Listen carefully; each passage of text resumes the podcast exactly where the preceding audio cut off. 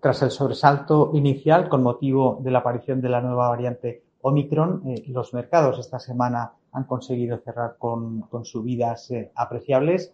Este mayor optimismo se ha reflejado también en los precios de las materias primas y en, una, en un repunte eh, ligero de las rentabilidades de, la renta fija. de cara a la próxima semana, los bancos centrales van a recuperar todo el protagonismo. Vamos a tener pleno de reuniones con la FED, el BCE el Banco de Inglaterra y el Banco de Japón.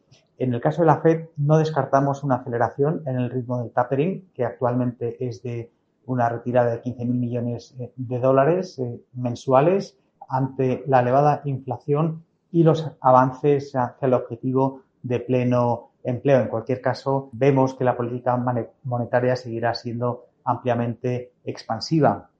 En cuanto al BCE, y tras las recientes declaraciones de varios miembros del Consejo de Gobierno, vemos eh, la posibilidad de que anuncien el final del PEP e eh, para marzo de 2022, tal y como estaba eh, previsto, mientras que también parece existir cierto consenso para que haya un incremento temporal ilimitado del APP.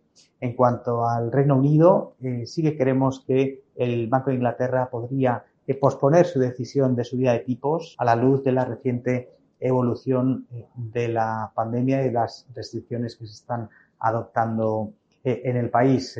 Y por último, en el Banco de Japón esperamos que se mantenga la política monetaria ultra expansiva que llevan implementando ya desde hace bastante tiempo. En cuanto al plano macro, lo más relevante será la lectura preliminar de diciembre eh, de los PMI. Se publicarán los tres componentes, eh, manufacturero, servicios y el dato eh, compuesto. se publican datos a nivel mundial y bueno, pues veremos si los cuellos de botella y el shock energético siguen pesando en las manufacturas y sobre todo cuál está siendo el grado de incidencia de las restricciones a la movilidad en el sector de, servicios. en cuanto a otros Indicadores adelantados eh, que destacamos serán el, la IFO en Alemania, también del mes de diciembre, que creemos que podría deteriorarse eh, frente a los datos eh, anteriores. Y en Estados Unidos tendremos la encuesta manufacturera de Nueva York y el panorama de negocios de la Fed de Filadelfia.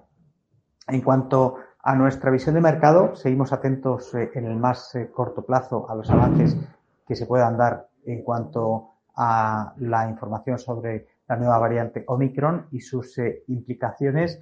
Y eh, más a largo plazo reiteramos nuestra conclusión de que los temores de esta inflación son excesivos, pero que no desaparecerán en el corto plazo, especialmente en un contexto que está marcado por el aumento de contagios y nuevas eh, variantes, con lo cual no podemos descartar correcciones en las bolsas, aunque creemos que el buen fondo de mercado se mantiene.